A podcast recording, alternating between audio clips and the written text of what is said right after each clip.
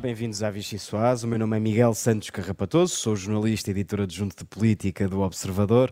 Tenho ao meu lado o infante da telefonia portuguesa, o Miguel Viterbo Dias, e as nossas princesas, a Rita Tavares e a Mariana Lima Cunha.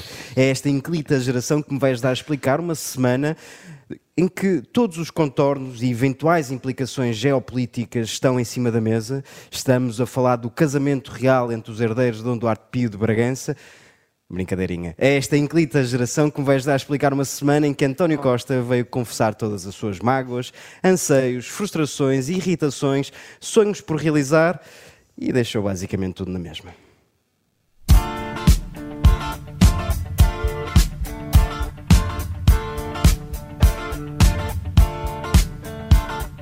We don't need no education. Com anos acumulados de frustração, relativamente a uma expectativa sobre a idade da reforma, sobre a progressão na carreira, que se foram sucessivamente frustrando. Eu não me vou estar a comprometer com algo que eu sei que não posso cumprir e que é insustentável para o país. É que comigo não há frustrações porque não há expectativas que eu não possa garantir cumprir.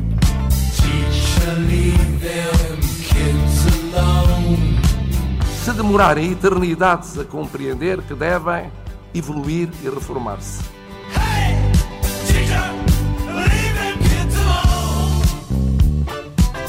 Mudam a bem ou mudarão a mal. E mal, a mudança submergir pântanos, revolver águas paradas, abrir comportas demasiado tempo encerradas. Ou não, All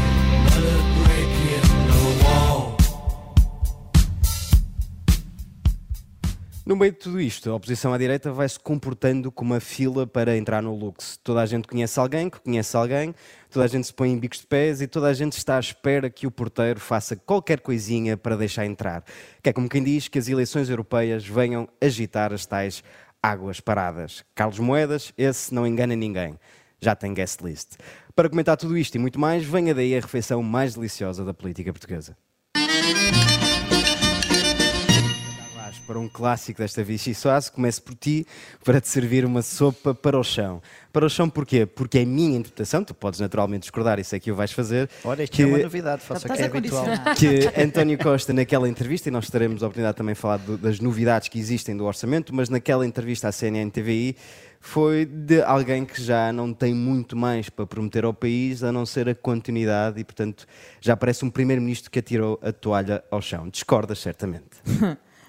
É, Eu, eu discordo é que ele não é um primeiro-ministro já não tem nada para dar ao país, deveria ter, ainda por cima tem um excedente este ano orçamental eh, eh, para o ano, por aquilo que estamos a perceber destas reuniões eh, que estão a haver esta manhã para, por causa do próximo orçamento do Estado, também o, o balanço pode uma- ficar um- próximo de zero, Um portanto, moderador incompetente esqueci-me de dizer que estamos a gravar a partir do Parlamento. portanto,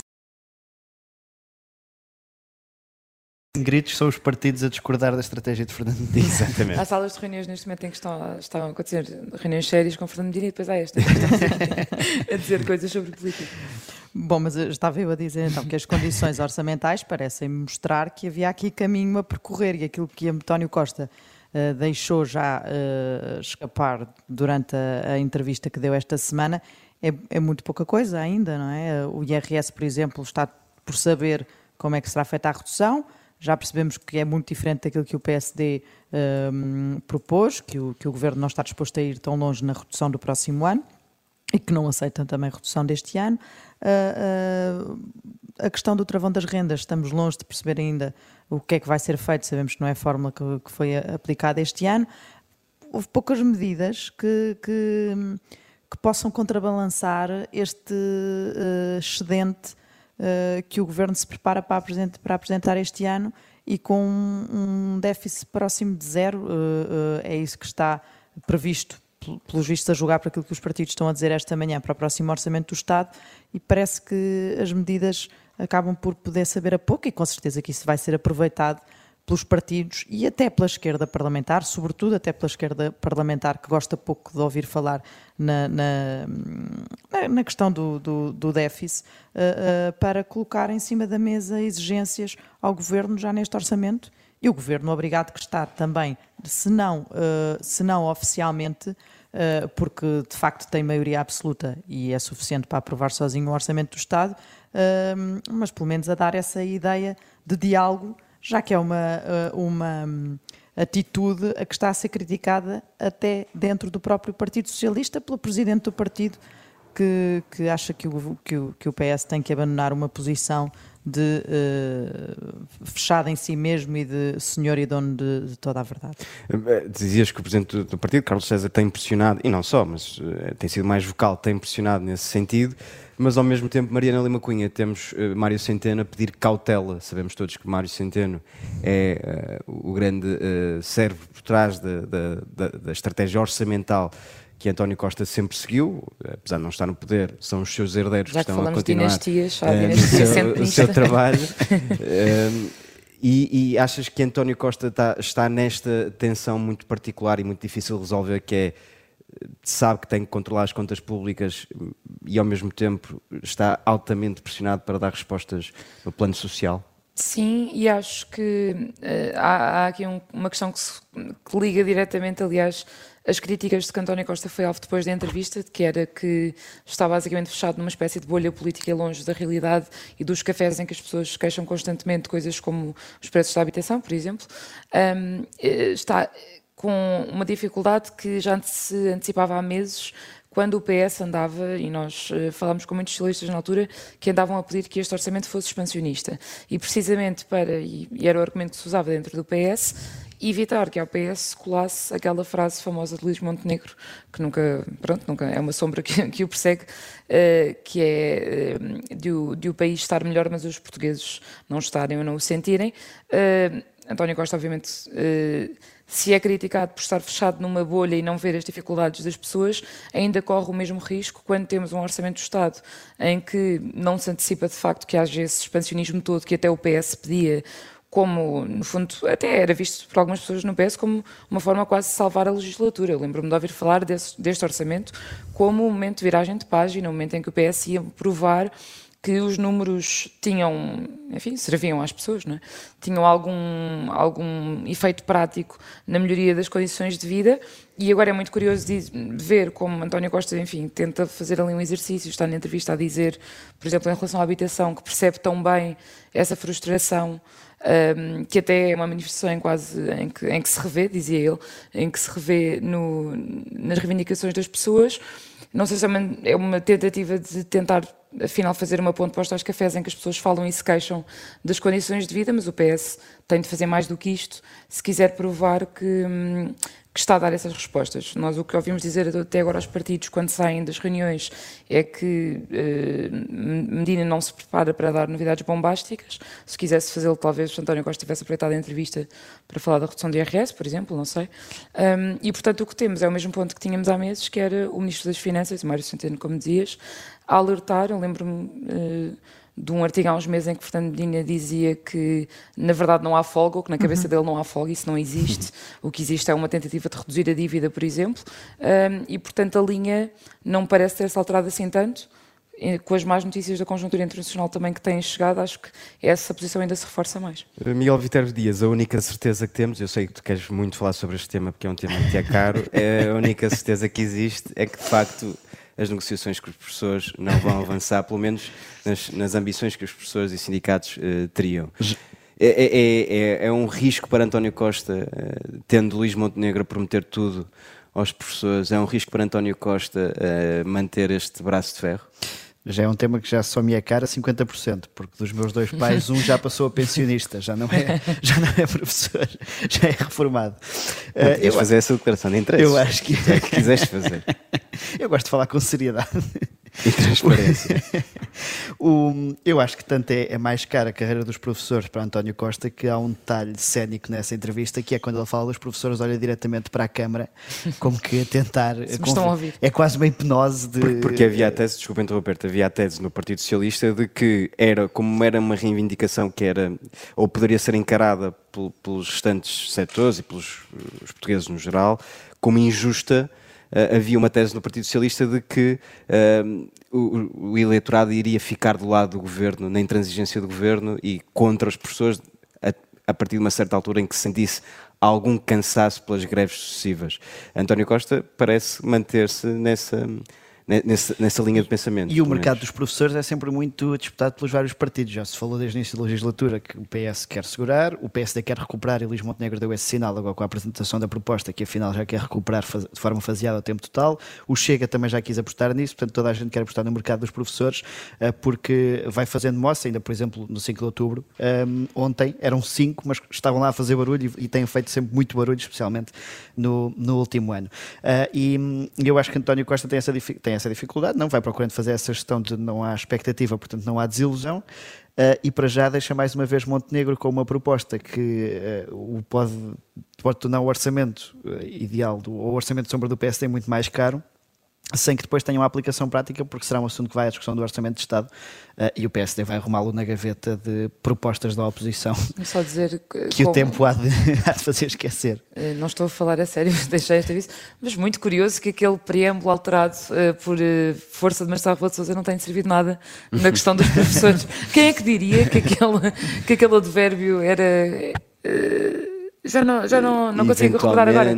Sim, era uma questão de eh, tipo, eventualmente, para deixar a porta aberta aos professores, eh, e Marcelo aparentemente ficou muito satisfeito com, com isso e promulgou eh, o diploma dos professores, enfim. Eh, António Costa veio só mais uma vez dizer que de facto esse tipo de acordos não, E o que prova que as promulgações violentas fazem um efeito fantástico na cabeça de António Costa. Agora é que vai ser. E agora Deixa-me só acrescentar, Miguel, diz, só um detalhe diz. sobre o que a Maria disse há pouco do aquilo que se ouve nos cafés, que pelos vistos está provado que o ex-Portugal e Santini consegue dizer melhor o que é que o país sente do que o ex-mercado de Alvalade, mercado de Benfica, que é aquele que se diz que António Costa frequenta mais.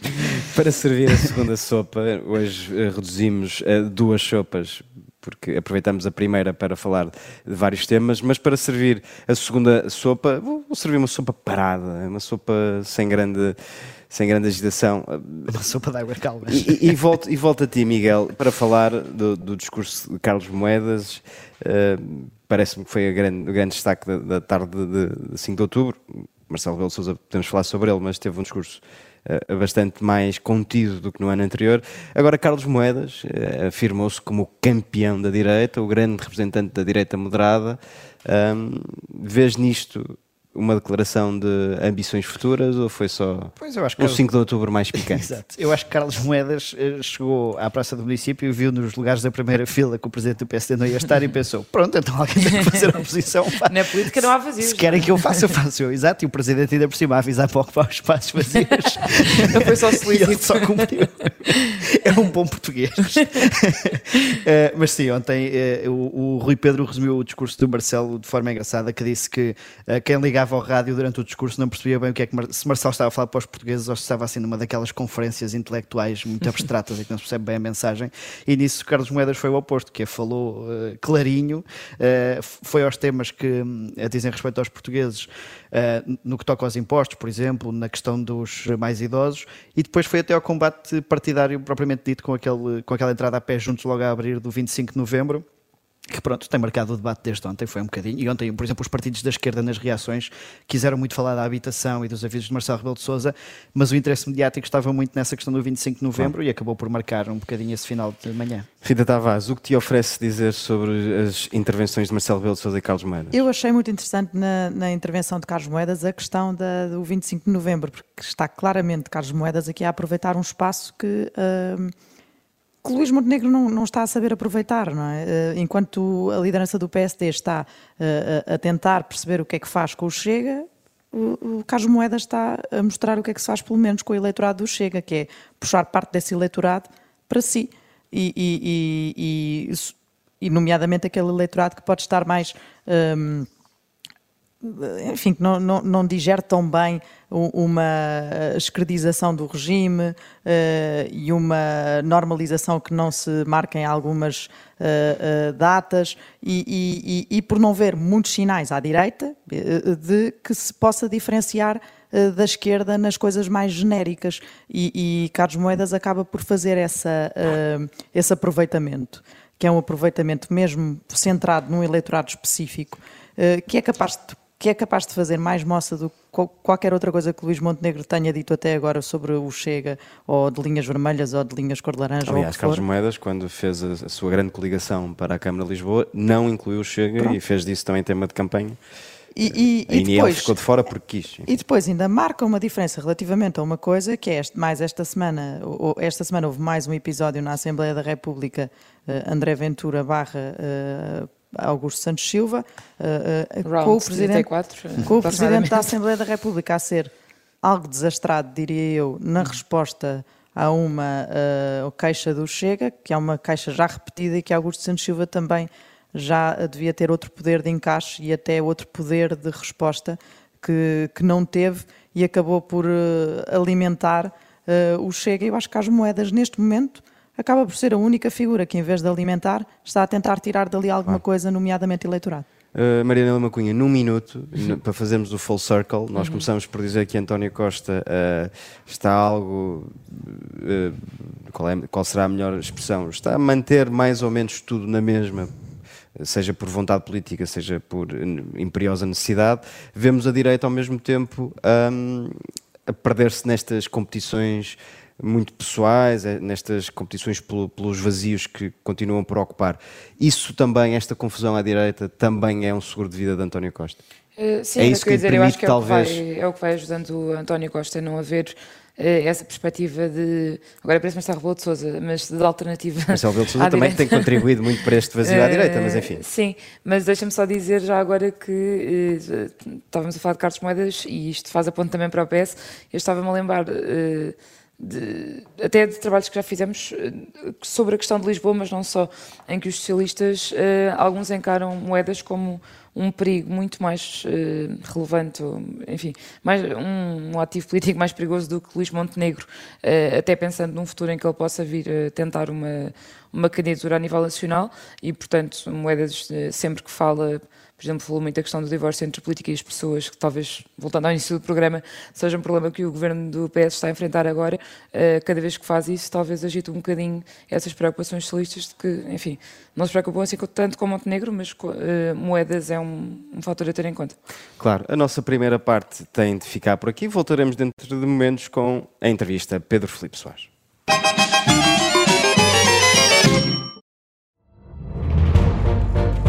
Esta é a história do padre obcecado com a infiltração do comunismo na Igreja que tentou matar o Papa em Fátima. Que raio de coincidência. No dia 13 de maio. E, a partir desse momento, o Papa Voitila nunca mais deixa de olhar para Fátima. Episódio 1 O Anticristo em Fátima. Matar o Papa é uma série para ouvir em seis episódios e faz parte dos Podcast Plus do Observador. Um novo episódio a cada terça-feira. Os assinantes do Observador têm acesso antecipado a todos os episódios desta série, já disponíveis em observador.pt. Os Podcast Plus do Observador têm o apoio da Kia. Olá, bem-vindos de volta à Vichy Soase. Eh, Depois, ao longo de quatro anos de programa, já tivemos a nossa dose de, de imprevistos.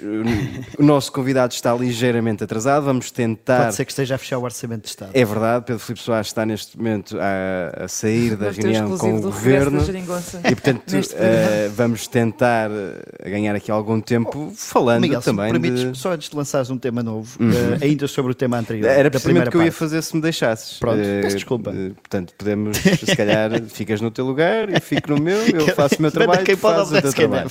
Eh, para falar precisamente de PSD e, e desta instabilidade que, não, não diria instabilidade, porque o PSD não está assim tão instável, os bastidores do PSD que estão eh, muito agitados e divertidos.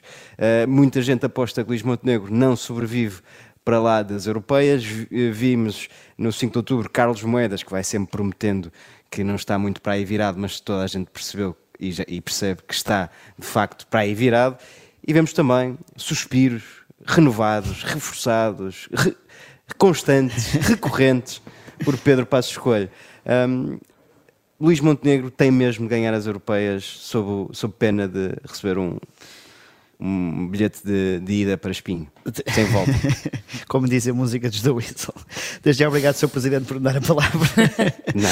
É o teu presidente. É. Reconheces como teu presidente.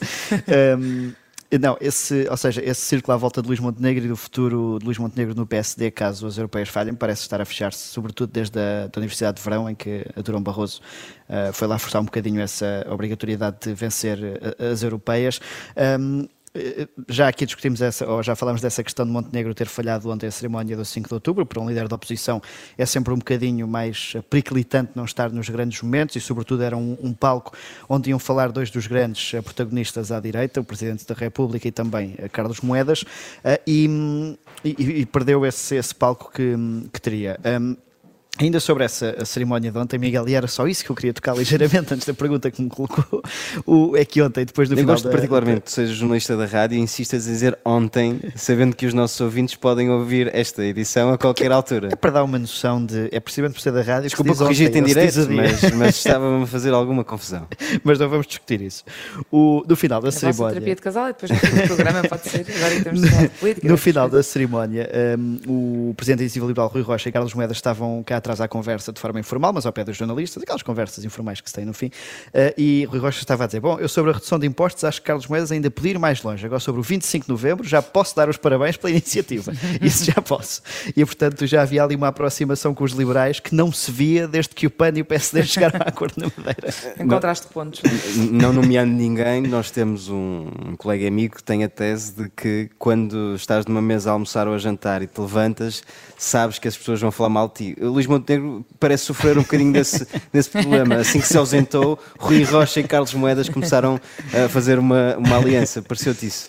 Uh, foi quase uma, uma plataforma à direita, não é? Ali informal, na praça do município. Mas sim, ou seja, lá está, voltando ao início, os vazios ocupam-se um, e o nosso vazio também se ocupou Se agora. ocupou, entretanto, o nosso convidado, É, é sempre melhor ter convidados a chegar a meio do que a ir embora a meio dos programas, que é coisa que É verdade, é verdade. Isso nunca nos aconteceu, mas devíamos tentar isso um dia. Depende da Sim. perspectiva, eu acho divertido. Peço é desculpa por isso, mas mais uma vez a culpa é do governo. E, e a culpa, mais uma vez, também é do PCP que atrasou a reunião com o governo. Já tinham saudades dessa, dessa Foi, competição foi à em esquerda. a- avisaram-nos às eh, 11 da manhã que a reunião estava atrasada uma meia hora. E afinal, mais uma vez, o governo não tem as contas certas. Não é verdade, não é honrado. Vamos, temos de ser um bocadinho mais eh, diretos ao assunto eh, pela, pela escassez de, temos, eh, de tempo que temos. Bem-vindo mais uma vez à Vichy Soase. Acabou de sair de uma reunião com o governo. Sabe-se ainda muito pouco sobre o que vem aí neste orçamento do Estado. Há uma certeza, vamos acabar com um excedente orçamental. É um motivo de orgulho para o governo ou de embaraço? Creio que é de embaraço. Uh, um governo que prevê, num ano tão difícil como este, nós vemos as pessoas com dificuldades na habitação, os serviços públicos, que no dia de hoje temos as escolas fechadas, temos uh, crise nos, nos hospitais com urgências fechadas, uh, vemos que há um país em alvoroço e um governo tem uma margem que não usa para responder a esse alvoroço. E por isso, claramente, deveria ser um embaraço. Eu, pelo menos, se estivesse no governo, tinha vergonha de ter um país como está a ter, afinal, tendo do lado do governo a possibilidade de uma solução para, para vários problemas. Uh, passando ainda a outro uh, motivo para o bloco de embaraço são as políticas da habitação. Uh, em entrevista ao Expresso, Mariana Mortágua disse recentemente que passaram oito anos desde que o governo prometeu resolver a crise da habitação e ela só piorou. Uh, nós sabemos que o bloco estava, uh, enfim, permitia ao governo governar precisamente durante esse tempo, durante o início desses oito anos. não foi o responsável, um dos responsáveis por permitir que o governo continuasse a governar sem resolver essa crise e se era tão importante, como é que nunca foi uma linha vermelha para romperem os acordos da Geringonça, que depois acabaram por romper? Vamos por partes. Em primeiro lugar, retirar de cima da mesa uma mentira que o Sr. Primeiro-Ministro repete à exaustão e que é falso. Diz ele, em 2015 só o PS é que tinha no programa medidas para a habitação. Aliás, é falso. O fez Bloco um de Esquerda fact-check a essa afirmação tinha, e é- e é tinha falso, isso. Um, e por isso, desde o início, nós começamos a trabalhar nas questões da habitação. Foi criado um grupo de trabalho para o efeito e, não por acaso, nasce depois a Lei de Bases da Habitação, que creio em 2017, 2018 foi eh, finalmente a realidade e decorreria daí um processo depois para aplicar no, em todo o país. O governo, eh, havia ali uma margem inicial temporal que era necessária de, de existir, porque o, o governo, creio eu, de forma coerente, disse sempre que uh, tinha que haver uma co- contrapartida nacional, uma contrapartida uh, local, autárquica para este processo. E por isso havia um, um período de discussão do- com os municípios das necessidades, das perspectivas de, de trabalho, uh, etc. Mas e isto é que depois começou a correr mal. Nós chegamos a 2019 ainda nesta fase inicial, mas percebemos e começamos a ter vários problemas com isso. Aliás, desde 2019, não, não por acaso, nós deixamos de votar a favor dos eh, orçamentos do Partido Socialista e começamos a, a- a demonstrar mais visivelmente as nossas eh, eh, divergências. Ao contrário do que estava previsto na Lei de Base da Habitação, a ideia de uma habitação pública não é para os pobrezinhos, não é a ideia da- habitação social, de, de- daquele que é a história da habitação social no nosso país. Não, a, a lei de base da habitação visava ter uma apresentação do mercado da habitação em que o Estado também fosse promotor da habitação, para o que nós chamamos comumente classe média, que é o que acontece em vários outros países. o Bloco nessa altura não reparava ne- nessas bandeiras vermelhas, como se costuma dizer, Não, nesses sinais de alerta. De, há- há- o costumava problema- funcionar, o- sobretudo nos quando falávamos dos orçamentos e dos acordos à esquerda, havia sempre alguns pontos que eram muito essenciais, saúde, leis laborais, habitação, Mas não há coisas costumava que são mais um fáceis. assunto... Sim, há coisas que são mais fáceis de identificar na lei. Isto é o exemplo que eu estou a dar. A, a lei é, ela é inatacável desse Uhum. ponto de vista. Há um período de negociação entre o governo e os municípios no qual nós não participamos e que era mais ou menos opaco para nós. E isso sim, eh, foi onde uma parte dos problemas começaram a ocorrer. Eh, e depois houve uma, eh, alguns em 20, 21, houve o deixar cair da, da, da proposta, porque o governo o que tinha prometido, e esse era o que decorria da lei de base da habitação, era nós chegarmos aos 5% da habitação pública eh, em 2030, creio que esse era, era o objetivo, era 26 acabar com, com as carências e ter o 2030 eh, os 5% da habitação pública. Ora, o governo não só não teve na relação com os municípios este, este objetivo, e por isso é que nós tivemos, vocês não sei se eh, tiveram atentos a esses pormenores, mas tivemos municípios que diziam que, não, que tinham zero de necessidades de habitação. Zero. Era número de casas que precisavam de, de- para, para o primeiro direito e era zero. A primeira ronda é vergonhosa.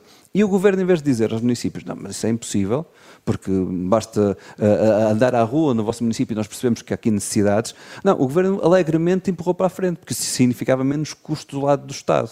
E isto acontece já depois de 2020, claramente já com outros problemas também em cima da mesa, nós não deixamos de criticar. Creio que a crítica que nos pode ser feita é que nesse momento havia outros, out- outros temas em que nós demos eh, mais atenção, porque eles eram mais urgentes naquele momento, mas eu creio que não nos podem dizer é que nós não criticamos esta realidade, porque nós fizemos as bases, as bases era a lei de bases da habitação, o, o pressuposto, que era eh, o Estado investir para ter um, um parque habitacional público que não fosse só para quem tinha eh, Mais uma- necessidades, mais necessidades eh, económicas e eh, ter, de facto, uma perspectiva estrutural para o setor, coisa que o Governo falhou. Há muita gente que aposta que esta crise da habitação pode ser o início do fim do costismo. Uh, se for, e já agora para, para rematarmos este assunto, o Bloco não pode ser corresponsabilizado, uh, acabou por admitir que se calhar não alertavam tanto para o assunto, mas que havia outros assuntos mais frequentes na altura. Nós conseguimos um conjunto A habitação de- é sempre preciso Sim, sim, nós, nós- algum tempo para, para fazer efeito, não é? Certo, mas nós conseguimos um conjunto de medidas, incluindo controle de rendas, ao longo desse, desse período, coisa que a direita sempre nos acusou. Não deixamos de pôr em cima da mesa a necessidade de corresponder pela construção, a trazer mais, mais casas eh, do Estado, mas também pela garantia que esse investimento público da construção é, tinha efeito no mercado, baixava preços. Nós fizemos vários. vários E, e do eh, ponto de vista político, pode, ainda a primeira parte da nossa pergunta, pode de facto ser o fim do, do costismo, o fim do ciclo de governação socialista, se quiser. A, a garota não, que eu não sei se ainda venha tempo de escolher a música. Foi a música que mantemos. que ele- Eh, tem uma frase que eu acho que é, que é estrutural, que é, diz ela, eh, a habitação é a fratura exposta. E é verdade, no nosso país neste momento ela é fratura exposta. Ela tem um impacto geracional, vemos isso muito marcado nos eh, mais novos, abaixo dos 40, mas não se extingue nesse, nessa geração. E por isso tem um mais velhos- impacto político certo, é isso? Tem um impacto político muito relevante. Eu, eu- é difícil, eu, tento ser sério na- nas análises, é difícil dizermos porque é que um governo cai ou se, é que o, se o governo vai cair ou não. Ah, agora, que isto tem um impacto ah, político, tem. Tem impacto político ao, ao ponto de, neste momento, ser central no debate na sociedade. Mas e custos eleitorais antecipa que isso possa vir a trazer um tema como este? Eu creio que uma certa arrogância do governo, que- é o que está a ser visível neste momento, pode ter muitos custos eleitorais. Até porque, olhamos para. Quem é que está a ser afetado eh, por isto? Eh, eh, é- são pessoas que, tipicamente, são, são pessoas dinâmicas no- na relação com a democracia. São pessoas informadas, de- é- é- é que se chama comumente classe média, classe média baixa, pessoas que votam.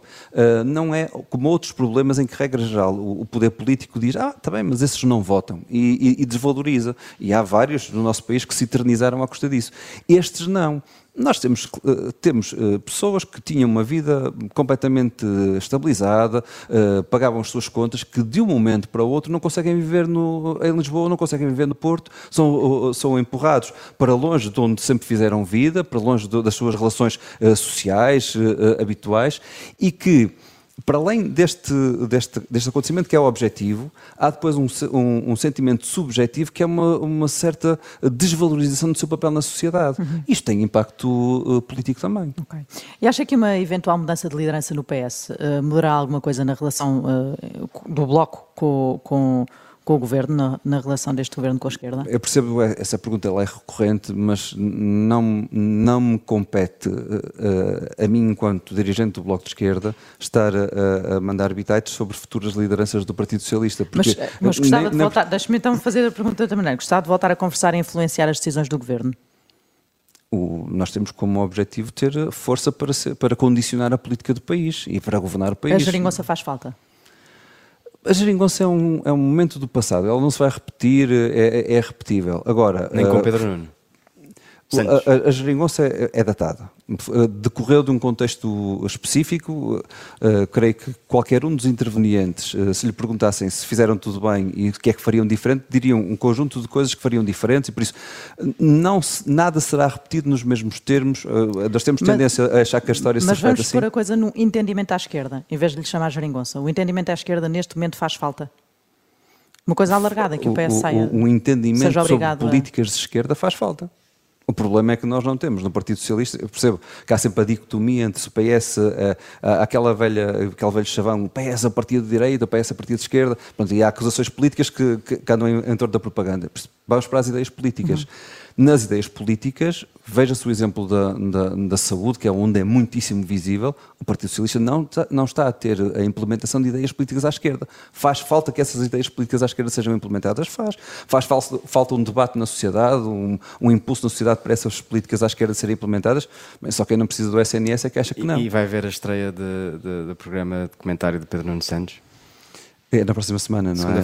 Eu costumo ver todos os canais de notícias, por isso eu, eu, eu sou daqueles que fica sentado à frente do televisor a ver eh, eh, tudo. Eu, Mas desde com especial interesse. E a gosto tirar notas, gosto vai tirar muitas notas. Gosto, isso já não faço. Eu, normalmente quando estou a, a ver tudo, estou a ler também ao mesmo tempo, porque vou-me distraindo com o barulho da televisão. É, é essa a lógica. Mariana Mortágua diz que só concebe que o Bloco seja a terceira força política à frente do Chega. Se não chegar a esse resultado nas europeias, isso é um falhanço desta liderança do Bloco?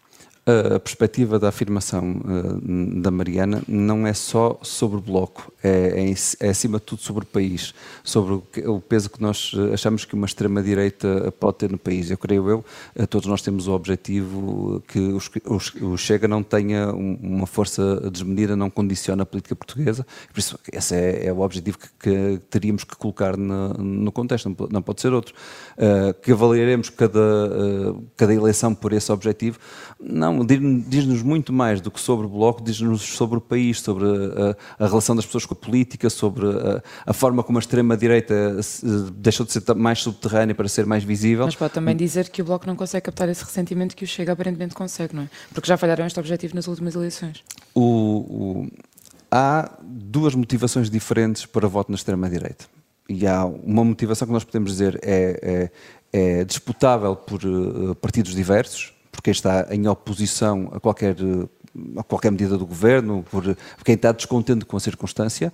E como nós vemos em vários países, não só em Portugal, os motivos para descontentamento são vários e depois quem melhor os, os conseguir sintetizar e aprender pode depois direcioná-los politicamente. Creio que essa é uma disputa que qualquer partido faz e se o Bloco de Esquerda perder para qualquer partido, depois chega para o outro, nessa disputa estará a, a- a falhar o seu objetivo.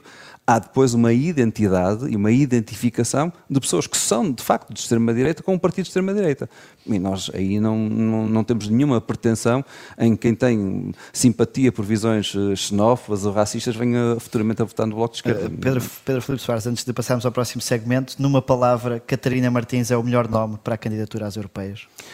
Eu, eu já, já disse, creio que a vocês também na, na última convenção, eu acho que a Catarina não meteu os papéis para a reforma, eh, nós defendemos a antecipação da idade da reforma, mas não para os 49. uh, isso é, é demasiado cedo. E, por isso, E querem eh, pô-la rapidamente ela, ativa ela tem eh, competências políticas eh, que lhe, é- que lhe são reconhecidas, que as, as quais eu reconheço também.